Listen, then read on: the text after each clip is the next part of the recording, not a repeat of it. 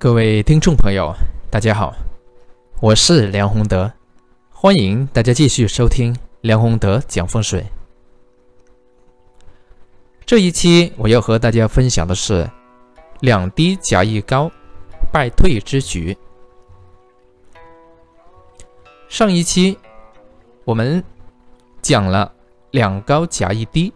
啊，是七主之局。有些朋友可能啊悟性高的，一下子就反应过来，啊就会想到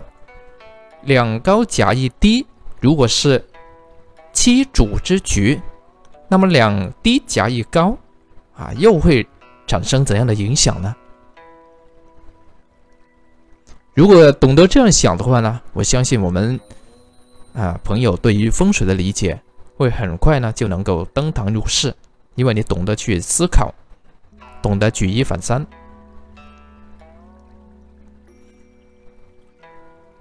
如果说两高夹一低，啊，一低低为主，夹在中间，主呢在低的最低的位置，两边都是高，啊，主呢是受白虎青龙的欺压，啊，都不把它啊不把这个主当成一回事，啊，所以这个呢肯定是处处被人欺嘛。而且被自己的下属、自己的下人啊，或者是外面的人欺负。那么两低夹一高，就是说中间啊，比如说我们说的这个堂屋啊，说全部是自己的，中间这个堂屋是比较高的啊，然后两旁的两旁这一个。啊，房屋啊，也是自己的这个厢房，比较低的情况下，形成了一个比较大的落差的这种这样的一种情况啊，就说是两低夹一高，或者说自己的房房子啊，比周围的房子高出太多啊，也就是说，比如说你自己盖了这个七八层楼啊，在村子里面。然后旁边呢都是一两层楼的，或者两三层的这么一个高度，这个是不是鹤立鸡群呢？啊，其实并不是啊，鹤立鸡群呢，有时候它是有好的意思，但是如果是房子这样去做的话呢，那其实就变成了孤峰独耸，也叫孤阳煞，所以这个两低夹一高也有类似的这么一种。风水影响，我们说的两低夹一高，主要是指啊，这三间房子都是自己的。我们在上一期节目当中讲过啊，中间这一个呢，一般我们可以说是代表主，代表自己。那么两旁这个厢房呢，啊，就算是自己的，但是它代表的也是属于自己的啊，辅助自己的这些人或者下属。或者其他人，因为在两旁啊，左青龙右白虎，它就是青龙和白虎，中间为主。如果中间的主特别高，两旁的白虎啊，呃青龙白虎比较低的情况下，那你这个主，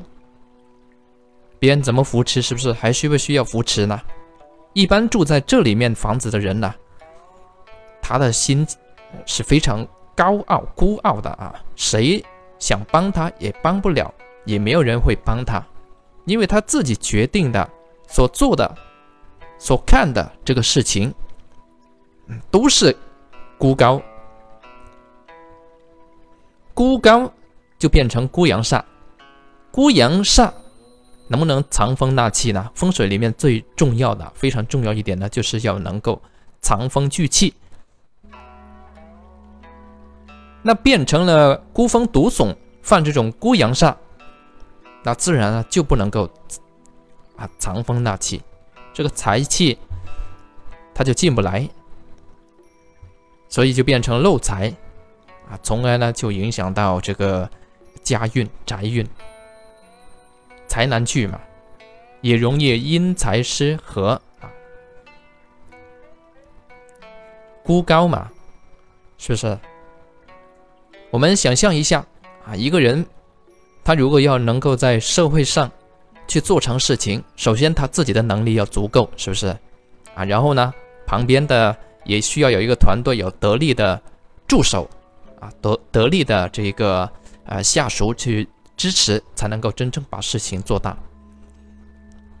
那如果像刚才说的这种格局，两低夹一高，那就变成了啊，你自己能力是强，或者说你自己以自以为自己能力非常强，而下面的人呢，都是扶不上墙的那一种。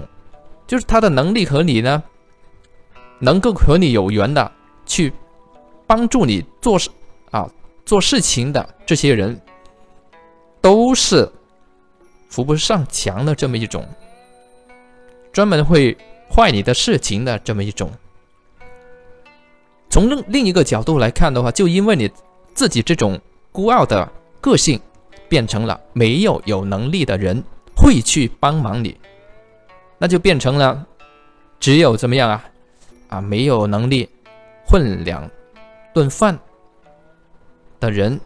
为了生活所迫，不能不跟你干一点事情，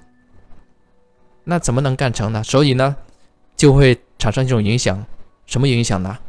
败退之局，就是越做越退，越做越败。就算原来是有钱的。有家业的也会逐渐败退、败亡，甚至呢，啊，严重呢是这一个子女啊会远离他乡，甚至是移居海外啊，因为这个是败退或者是离居的这么一种格局嘛，所以犯这个孤峰独耸或者是孤阳煞的。啊，有一句风水的啊风水的俗语叫“风吹头，子孙愁”啊，就是这么一种说法。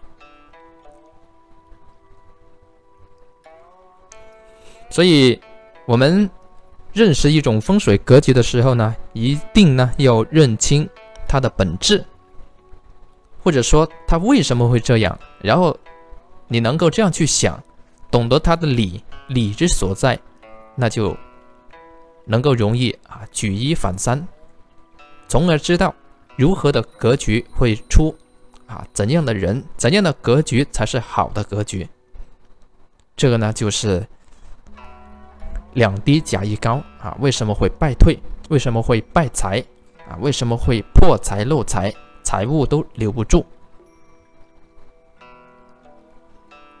假如说这不是两低夹一高。而是重低夹一高，就变成了我们刚才说的啊孤阳之啊孤阳之上，孤峰独耸这么一种局。这种局呢，啊对于个人或者是家运的这个影响也是非常大的。如果是建房的时候呢，特别是出这个设计图纸的时候啊。千万呢就不能用到这样一个格局。假如是住在这样的房子里面，啊，自己呢就要知道为什么会身边的能够得力的帮助你的人会越来越少。从这个角度来看的话呢，大家可以举一反三啊，自己去买房选房子的时候，看到这一类的房子啊，比如说。周边都是很低的、很低矮的房子，你这一栋呢独高，而且高的很离谱，你还要买这一个非常高的这个楼层，那就变成了反这个孤阳煞啊，孤峰独耸，跟刚才说的这个两低夹一高的有类似的地方啊，但是比两低夹一高呢还更严重，因为你这个是重低拱高了啊，是不是？但是它不是拱啊，是重低你独高，孤峰独耸，八面来风。所以呢，房子的这个格局啊，是我们学风水里面呢第一个非常重要的去弄懂的